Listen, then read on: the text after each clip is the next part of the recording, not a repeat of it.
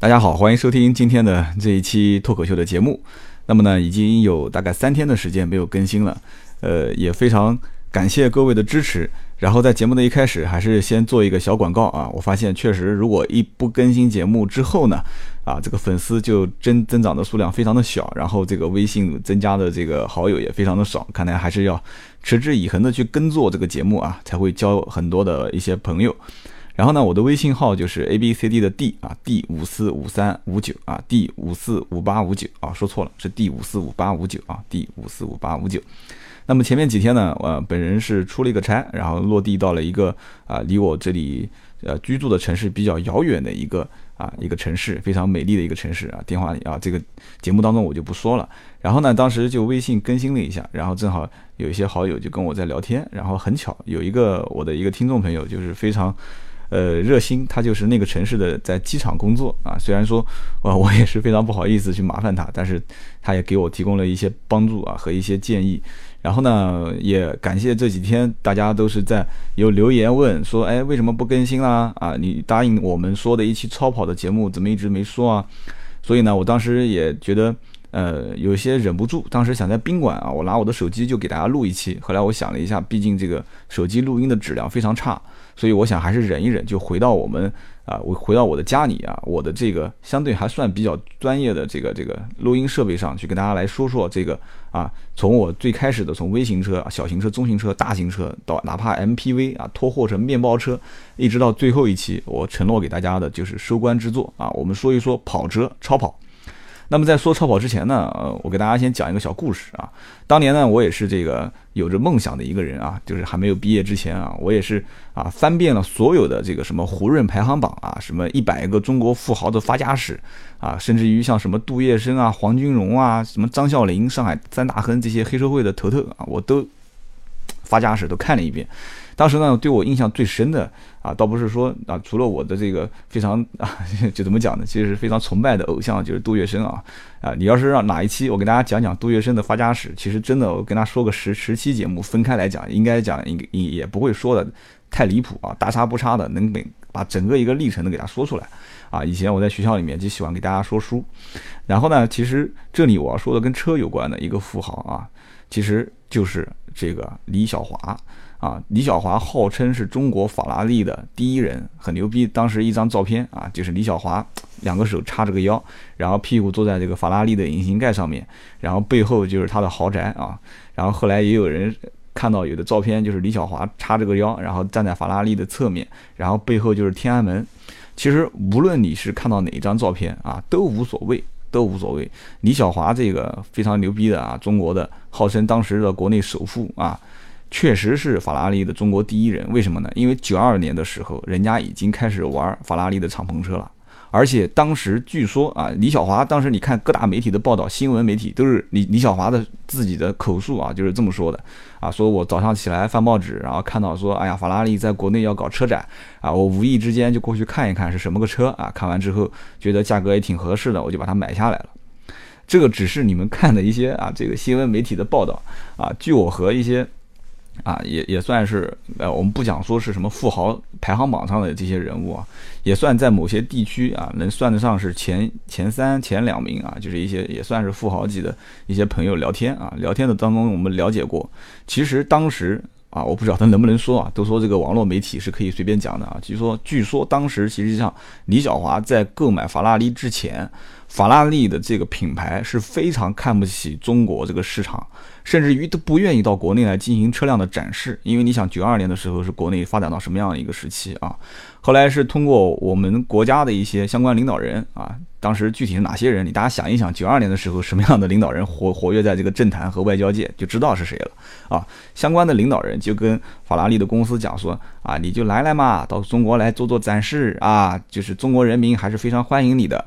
其实法拉利这个品牌是非常高傲的一个品牌啊，他当时还是不愿意啊，当时只是想在中北京啊顾及面子嘛，对吧？也可能带着一些政治色彩，就是过来展览展览，就给大家看看，然后就把车拉回去就算了。其实李据说啊，李小华当时是得到了中央相关领导人的背后的说服啊，或者说是支持啊，也反正就是各方面的因素了，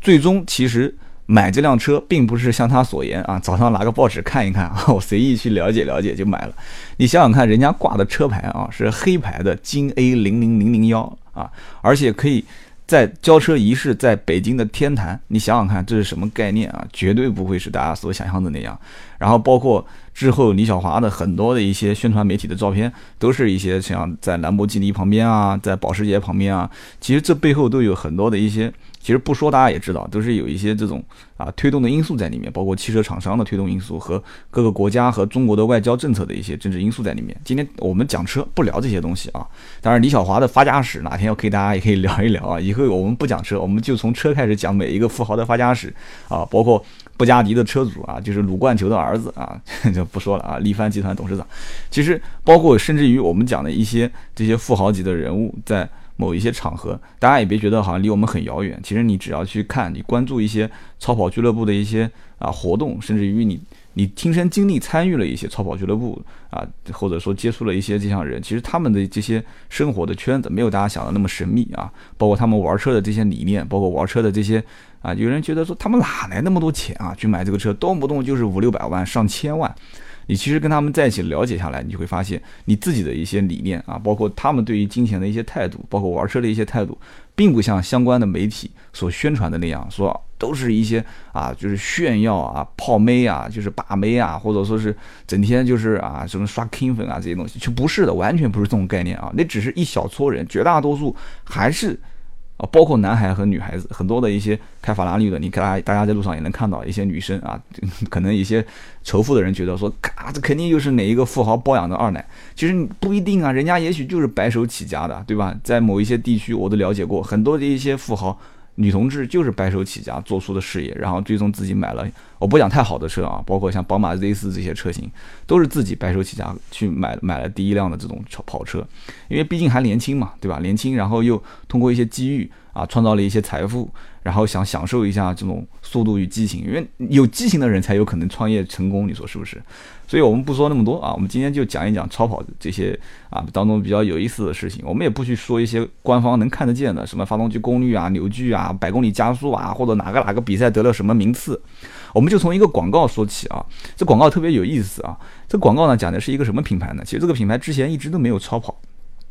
然后呢，是应该呃早年从大贸车啊，就是中东啊中规车或者美规车进入到国内让大家了解的时候，应该是在零八零九年的时候。然后后来慢慢的进入中国正规市场，开始可以由 4S 店授权经营的时候，啊，应该是两千一零年的时候。什么车呢？啊，就是奥迪的 R 八这款车 R 八。然后这款车呢，应该。绝大多数人都见过，而且在路上看到以后，应该回头率还比较高啊。最起码它的这个排气的声音啊，这个声浪可以让大家可以有一个回头率。再加上当时全 LED 的大灯啊，觉得哎，这个车子造型各方面挺漂亮的啊，有点像超跑啊。也有人说，了解奥迪的人说，这是一辆大的 TT 啊，就是一个加长版的、加宽的一个 TT 啊。随便你怎么说，其实这款车型当时有一个广告啊，特别有意思啊，特别有意思，就是说这个红颜色的车身啊，红颜色的车身。然后这个氧化银的这个侧面的进气格栅啊，进气板，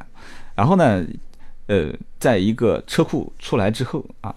在意大利的街头啊，在意大利马拉雷罗的街头啊，先不说马拉雷罗是什么地方啊，在意大利的街头啊，非常缓慢的行驶，然后所有的意大意大利人就在那边朝他唾弃啊，就是说哇，我估计他不讲英文啊，要讲英文就是 motherfucker。很多人就唾弃他，然后就是妈妈就捂到小孩的眼睛啊，就不让他看，就觉得就不可能世界上会有一辆啊敢开着红色的跑车在意大利的马拉内罗的街头去挑衅啊，然后这个啊意大利什么样的党大家都知道的啊，在后面拿着棒子开着摩托车挥舞，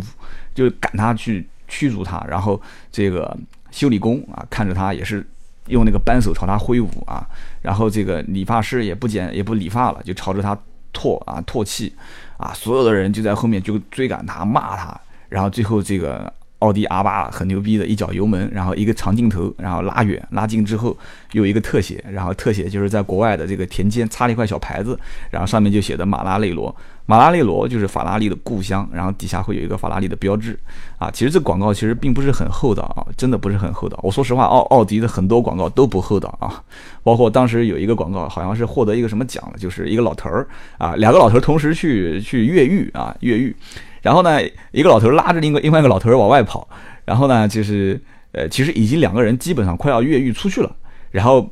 门口有一辆这个奥迪，然后当时那个一个老头儿就是啊离开了这个监狱，就到了奥迪车上，然后回头看了一眼那个老头儿，那个老头儿发现旁边啊有一辆非常啊舒服的一个一个一个是好像没有明显是标记是奔驰车啊，反正就是一个非常舒服的一个环境，然后那个老头儿就坐在那边就不肯出去了，然后最后被警察带走了。其实。说一千到一万啊，我觉得其实这是广告本身是不是去讽刺对手，或者说啊挑衅一下，或者说是调戏一下对手都不关键。其实大家看看乐一乐就行了。其实他们只是想表达的一个概念就是，我现在做的这个品牌，我现在目前给你宣扬的理念，你是什么样一个人群，跟我的理念是不是相同？如果相同，你就可以去啊选择我这个品牌。相反，如果你不跟我有同样的品牌理念的人，我还不乐意你去成为我的车主。其实无非就是这样的一个概念啊，就是说。看一看汽车广告很有意思，因为你要知道汽车广告的投资啊，应该不比很多的一些啊，包括奢侈品啊，包括手表啊，包括房产的一些广告要小。虽然很短的一个几分钟的广告，包括它的构思，包括它的拍摄的角度和一些啊设备都是花费巨大，所以能体验这种广告其实真的是非常的舒服啊。几分钟的时间，人家花费几千万啊，几百万的美金，所以说。我喜欢看汽车广告啊，包括很多啊一些不知名品牌的一些汽车广告。其实你要讲到汽车广告的话，再给大家推荐一个宾利的汽车广告啊，里面的音乐的配乐也非常的好听啊，是叫野兽乐队啊，好像叫应该是。今晚还要再遇见你，还是明晚再遇见你？反正中文名就是这么翻译的。当时宾利的广告很有意思啊，就说一个修理工，然后偷偷的把一个女的女的这个车子开出去了，然后在路边这个车主就拦他啊，就想搭顺风车啊。上车之后说：“哎，你这是什么车啊？”然后他就非常自豪说：“这是宾利啊。”然后那个女的说错了，然后就感觉很尴尬。其实那个女的就是宾利的车主啊。然后两个人搞对象啊，出去啊，然后最后就发现啊很有意思，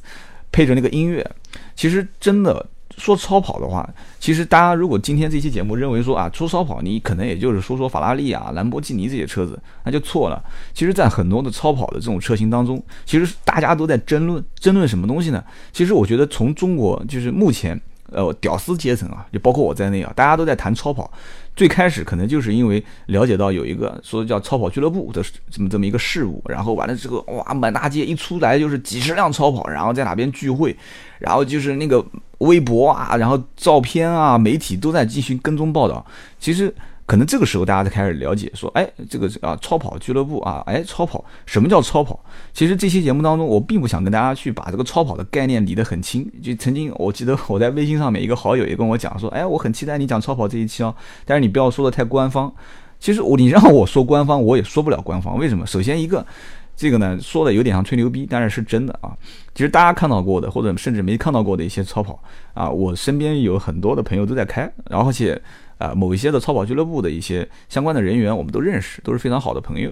然后呢，超跑的这些车型当中啊，有大家在传言说啊，某某超跑俱乐部低于什么样的标准的车型，它不接收啊。某某超跑俱乐部的这个标杆很高。据我了解，全中国目前为止。啊，能把超跑俱乐部的这个台阶抬得很高很高的，应该不会超过两到三个啊。具体可能我是孤陋寡闻了啊。据我了解，应该是不会超过两个，就是门槛非常高啊，甚至于甚至于就是像保时捷啊，或者说法拉利的低端车型都进不去的这种，应该讲是非常非常高的，应该就那么一个到两个。绝大多数的所谓的超跑俱乐部或者是地方的超跑俱乐部啊，我觉得你就是哪怕开一辆 GTR 或者开一辆911啊，或甚至于是这个 Boxster，人家也愿意接收你。因为毕竟超跑俱乐部这个，呃，媒介，要不就是让他去成为一个汽车爱好者的一个交流的平台啊，年轻人之间在一起做啊，零到四百啊，零到一百啊，或者是这个跑山路啊，或者是到赛道进行一些交流。一方面也可能是啊，怎么讲呢？就是。这个这个商业化的一些运作啊，可能它背后会有一个非常强大的改装车厂啊，或者说呃非常牛逼的一些啊修理厂啊，或者是和官方法拉利啊、兰博啊，嗯，或者是玛莎拉蒂的一些官方的呃这个相关的人士出面去组织了一些民间的活动。其实超跑俱乐部讲白了。除了大家所了解的一些，我今天不做广告，也不在这个当中去提啊。提了以后，可能有一些真正是这个超跑俱乐部的车主就会说啊，你讲的不对，所以我就不提是哪一家啊。各个地方都有超跑俱乐部，超跑俱乐部其实真正最终走的目的还是想盈利啊。至少在我看来，很多就是想盈利。但是因为本身超跑俱乐部的汇集的这些，包括俱乐部的会长，包括俱乐部的会员，呃，并不是把这个东西能挣大钱。看作是第一目标啊。所以这也是我觉得中国现在目前超跑俱乐部还算是比较。不算太混乱的一个啊，这个这个一个好处，大家还是把它当成一个平台啊，基本上会费能维持正常的大家玩车啊，或者说是啊正常的进行一些交流就 OK 了。那除了一些像现在大家就是一说就能说出来的一些品牌的超跑俱乐部，已经基本上就是有很多的大牌进行厂商赞助啊，带他们出去出国旅游啊，进行赛道的体验啊，甚至于赞助一些啊车辆的，包括出去比赛的一些配零部件的更换啊，甚至于一些奖品啊，甚至于一些。啊，赛道的一些租赁的费用啊，搞一些嘉年华，这些我们都不谈。其实超跑对于屌丝来讲的话，呃，虽然只是一个梦想，但是其实大家仔细想一想，真正你想在未来的十年甚至二十年拥有一辆超跑难不难？我给你今天在节目当中算一笔账啊，算一笔账。其实。所有的人其实现在都在想，说有了钱之后去买一套房啊，去买一套房，在任何一个一线城市啊，我们不说北上广深，稍微大一点的城市买一套房应该要花多少钱啊？正常的话，我想一百多万的房子，在一些中大型城市里面都算是比较便宜的了啊。这个不是说我口气大，真的，你去看一看目前的房价啊。你包括我前段时间去泰山啊，到泰山去爬山，我跟他们聊天，我说你们这边房价多少？他说在这个地方算我们新开发的一个城区是六七千。然后我说，那你们泰山脚下那些比较好的景点的一些位置多少钱？他说一万大几。你想在这种，我我想我不是说泰山泰山这个城市不好，泰安啊，但是泰安在中国排几线城市，大家心里都有数。虽然是一个旅游景区啊，虽然是一个旅游景区，你说都要买一百多万。你想北上广深，甚至一些像杭州啊、南京啊、苏州啊、泰州啊，包括你像其他的像广东啊，或者是像深圳啊，一些沿海的城市，包括浙江啊。啊，一些沿海的城市，浙江的一些像台州啊、啊宁波啊就不说了。当时现在估计房价还下还在跌。你说买一百多万的房子，根本对一些老百姓来讲的话，就是刚需啊，或者甚至于有一些改善性的住宅，买个两百多平，他花几百万，愿意将来用几十年的啊这个贷款，甚至于你要知道，商业贷款就是房贷比车贷要贵很多啊，这拿很长周期、很几十年的这么一个贷款，你说？将来在十年之后，也许你想看，我们推回到十年之前，大家可能还觉得自己不会像现在这样子，说还会买一辆几十万的车，然后去啊有那么一套小房子啊，然后上下班有那么一点稳定的薪啊薪资和收入去养车。十年之前可能还不敢想啊，甚至于可能五年之前还不敢想，十年之前还不敢想自己是会用手机啊。所以你想，十年之后这些跑车会离我很远吗？我就跟大家讲一个例子啊，本身我是做新车也做二手车。就是你像大家看到的一些啊，包括法拉利啊，包括包括法拉利的敞篷版的，像啊加利福尼亚、加州啊，包括大家看到一些奥迪的 R 八啊，包括看到的一些 GTR 这种车型，就是啊直线加速、直线之王嘛啊，包括我们看到的一些，包括兰博基尼的小牛 LP 五五零杠二啊，其实我可能讲的有点夸张，当它到二手车市场里面的时候。啊，就目前来讲的话，比方说两到三年啊，甚至是三到四年，甚至还有一些是港口过来的一些中规车或者是大贸车，其实一百万左右就可以入手一点啊，入门级的一些超跑，两百稍微出头一点就可以买到非常新的一些超跑的一些车型啊，或者一百大几十万。有的人会觉得说，哇，你讲话口气好轻松啊，一百多万，一百多万遥不可及这个钱。我们现在，我我现在几十万的房贷首付还没有付清，那屌丝现在可以把它作为一个梦想啊，不要想太远。其实真的你自己想想看，通过你自己的亲啊，我们今天不是励志节目，通过大家的一些啊各种方式的这种啊原始资金的积累，其实到了一定的阶段啊，也可能是三十四十甚至是五十岁的时候，你要知道在国外。在欧洲很多国家，超跑在路上，你像包括我在欧洲的高速公路上面啊，从慕尼黑开车到这个意大利，高速公路上面看到绝大多数的超跑全是老头老太太开，没有年轻人开超跑车的。你其实听到这里的时候，很多留过学的朋友就会知道，他在英国甚至在欧洲的，包括美呃，包括德国、意大利呀。包括法国的国家，特别像法国这种国家，一般超跑都很少。倒不是说法国不喜欢超跑，也有可能一个地方比较小，而且大家都是喜欢开这种小型车啊。你像包括到一些啊，美国我没去过，北美的一些国家，我回来的很多朋友都跟我讲，其实开超跑的，在北美的国家可能开超跑年轻人比较多一些，欧洲基本上大多数都是老年人。所以你想想看，我们到了一定的岁数，还是可以跑的跑得起来超跑的，不是没有可能性的，绝对是有的。所以。原始啊，从我们现在这个阶段，大家了解一些啊，包括法拉利啊、兰博基尼啊，包括我们所不知道的，甚至于一些其他的超跑，包括九幺幺 Turbo S 啊，有的人可能说这个车不算超跑啊，只是一个性能比较好的轿车啊、跑车而已啊，没关系的，这个我们大家随便聊一聊，我们不要把超跑的定义定义的太太局促啊。然后大家就说了，那有没有其他的一些超跑？其实真的你。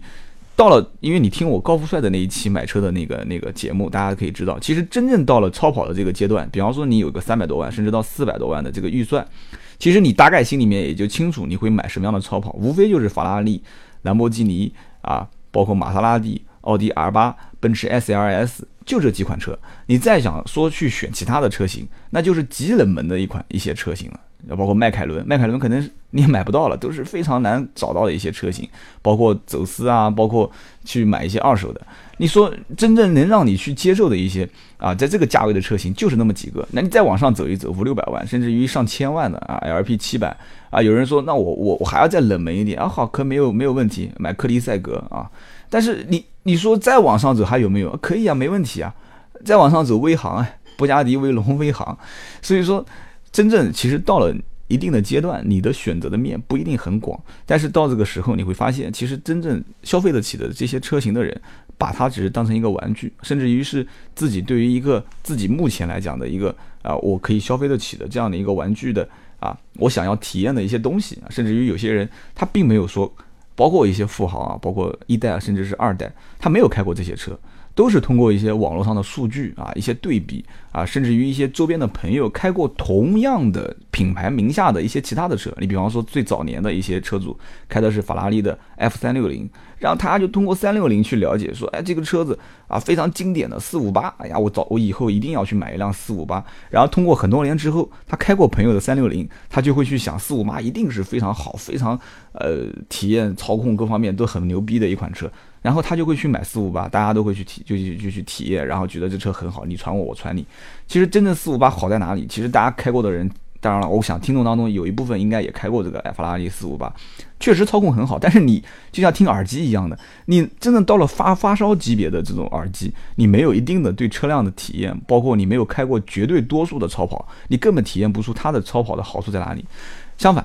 其实有一些超跑真正放在大家的手上，你说我是个屌丝，哎，但是我就认识几个非常有钱的朋友，他丢了一辆钥匙给你，说，哎，小王上去开开我的车啊，给你体验一下兰博基尼的感觉啊，体验一下法拉利的感觉，千万千万记住啊，别什么都不懂就上去瞎瞎掰弄，把这车子一脚油门就轰跑了，已经出过无数次的这个惨烈的案案件啊。包括有一些赛道版的法拉利啊，包括有一些赛道版的这种车辆，就是经过赛道改装的啊，里面有反滚梁，包括有啊 H 型的工字的这种，就是就是车身的，就是当然这讲的是低端一点的，高端的都是经过专业的这个赛车手进行改装，甚至是工程师调校的。它里面有一些东西你是不能碰的啊，甚至于有一些东西打开一个盖板，啪一按，里面直接 直接就是就是应该怎么讲，就是阻燃剂啊，就像这个这个这个这个这个我们的消防用的这种这种灭火器，直接就开始。往你身上喷，这种你就不能去乱碰它。包括今天真的是丢一辆兰博基尼的钥匙给你，我甚至于可以讲夸张一点，你怎么点火你都不知道，点了火之后你怎么启动它你也不清楚啊。和你像包括法拉利的启动档，它是没有 D 档的，它只有一个一，然后完了之后两个方向盘上的这个拨片直接拨档可以直接回空档，加一档直接挂油门就走了。包括停车的时候，有的时候你要拉手刹，它没有手刹。电子手刹也是一样的，你其实挂 P 档的时候，同样的按同样一个按钮就 OK 了。包括挂倒档，它也没有倒档键，它只有一个按钮，按一下，按一下自动就切入到倒档。甚至于有些超跑它是没有怠速的，你平时油门你不踩，刹车松掉以后它不会往前走的，对不对？所以相关的一些超跑的车辆，如果大家没有开过的话，今天呢在节目当中也提个醒啊，如果真的是有一个非常有钱的朋友说，哎。兄弟，这个车给你开一圈，你说没关系，我先坐旁边看你开一圈，你让我体验一下。你如果觉得实在是不好意思讲，你不会开，你说让我体验一下，我坐旁边啊，然后你看他上车的一系列的动作，鸟熟于心啊。之后一遍不行，你让他熄火，重新再打个火给你看一看啊。你实实在不好意思，你就那个，甚至于兰博基尼的车子你上去你。你窗户的窗户你都不知道往哪摇，我讲个不好开玩笑的，因为上去以后确实，因为兰博基尼的窗户就不是在你的左手边，也不是在你的右手边，人家是在中控台上面进行进行这个这个调节窗户的开关啊，就开玩笑，我们说开玩笑，包括玛莎拉蒂也是一样的，玛莎拉蒂的这个启动键，包括倒车键啊，包括它的就是换挡。都是切片式的，对吧？就是叫拨片式的换挡。所以说，整个的一些超跑的文化，今天我们节目当中不去聊啊。其实有人会讲说，那你说一说啊，包括法拉利、兰博基尼啊，你开过一些超跑，哪些车好？说实话，我是屌丝，所以我不会在节目当中给大家评价哪些车子好，我只能说。大部分很多的车都摸过啊，包括法拉利的 FF 五九九四五八啊，包括加州，包括奥迪 R 八啊，就不用说了，甚至到欧洲的一些赛道上面，不是赛道就是就是我们正常高速公路我们都开过啊，包括一些大家甚至没有见过的一些比较冷门就冷的不像样的一些车子啊，包括捷豹的 F Type TYPE 啊，包括凯迪拉克的 CT 呃 CTS 的杠 V 啊啊 CTS 杠 V。很多一些冷门的车型，兰博基尼就更不用讲了。早年的嘎拉多啊，包括 LP 五五零杠二杠四五七零啊，甚至七百。其实再往下讲，就大家觉得有点吹牛逼啊。包括玛莎拉蒂的 GT，其实很多车都摸过，都看过，也开过，但是真正没有说。我想一些富豪朋友也不会把钥匙递给你，说啊，给你开一个月。嗯，我想 除非关系绝对到位啊。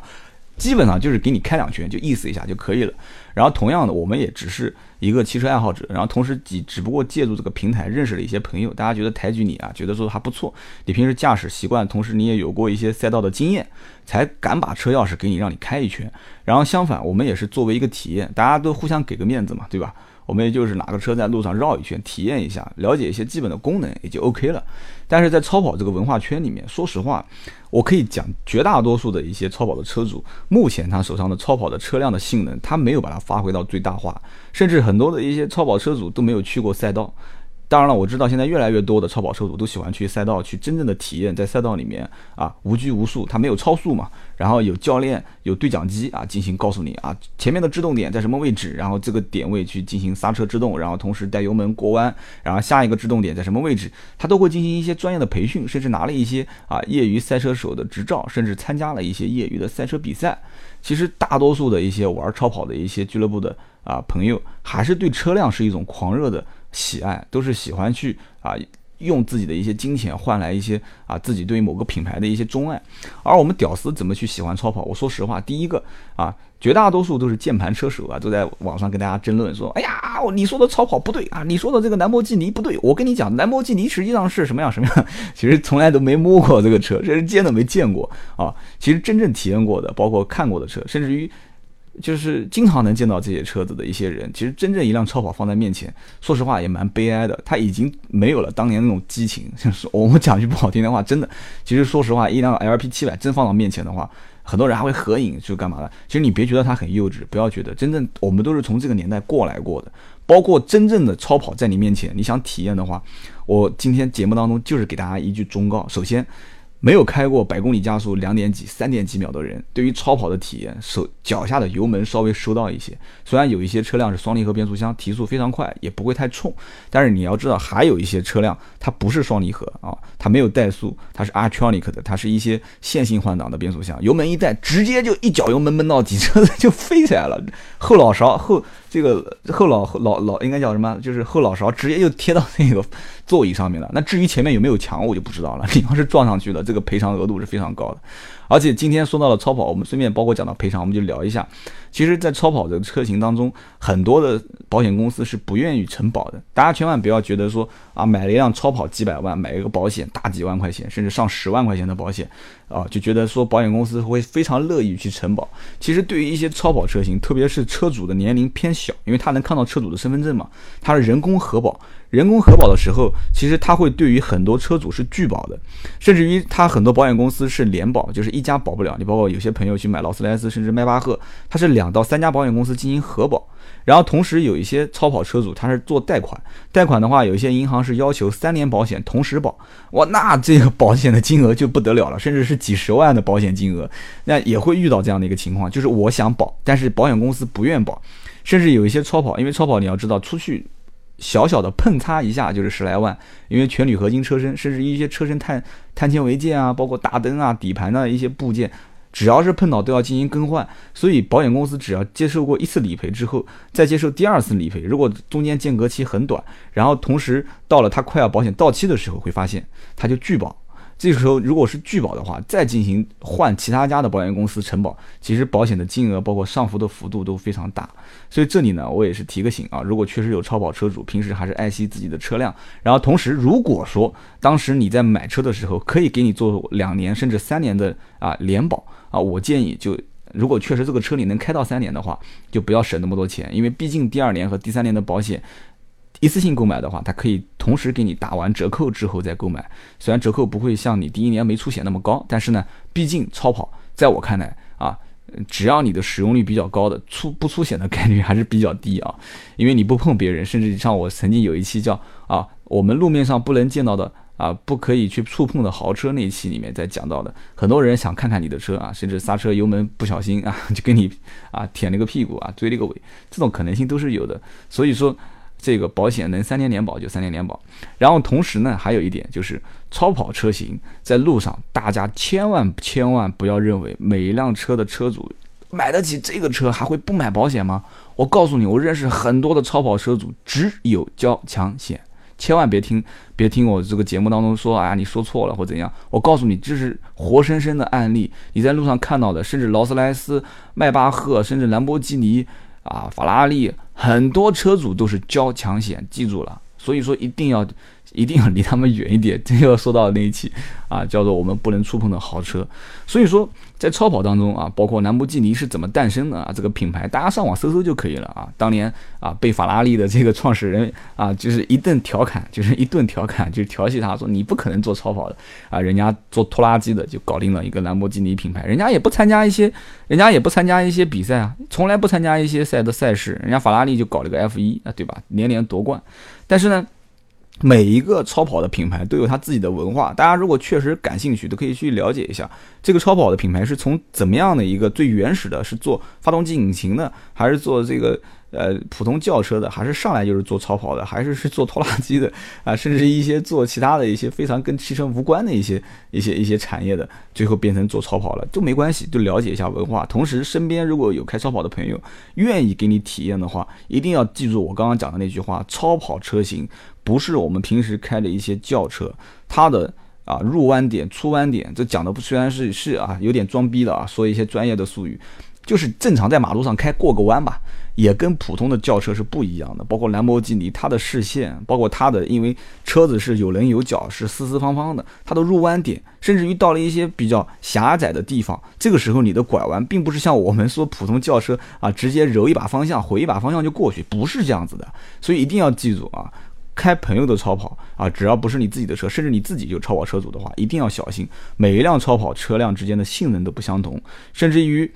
我身边的一些朋友，自己家里面开的就是一些超跑，包括 GTR，包括玛莎拉蒂。他换了朋友的这个兰博基尼或者是法拉利去开的时候，一样还是出事故啊。但他也没有开得太快。出了事故之后下车，他跟我们讲的第一句话就是：这个车操控感完全跟我之前开的车不一样。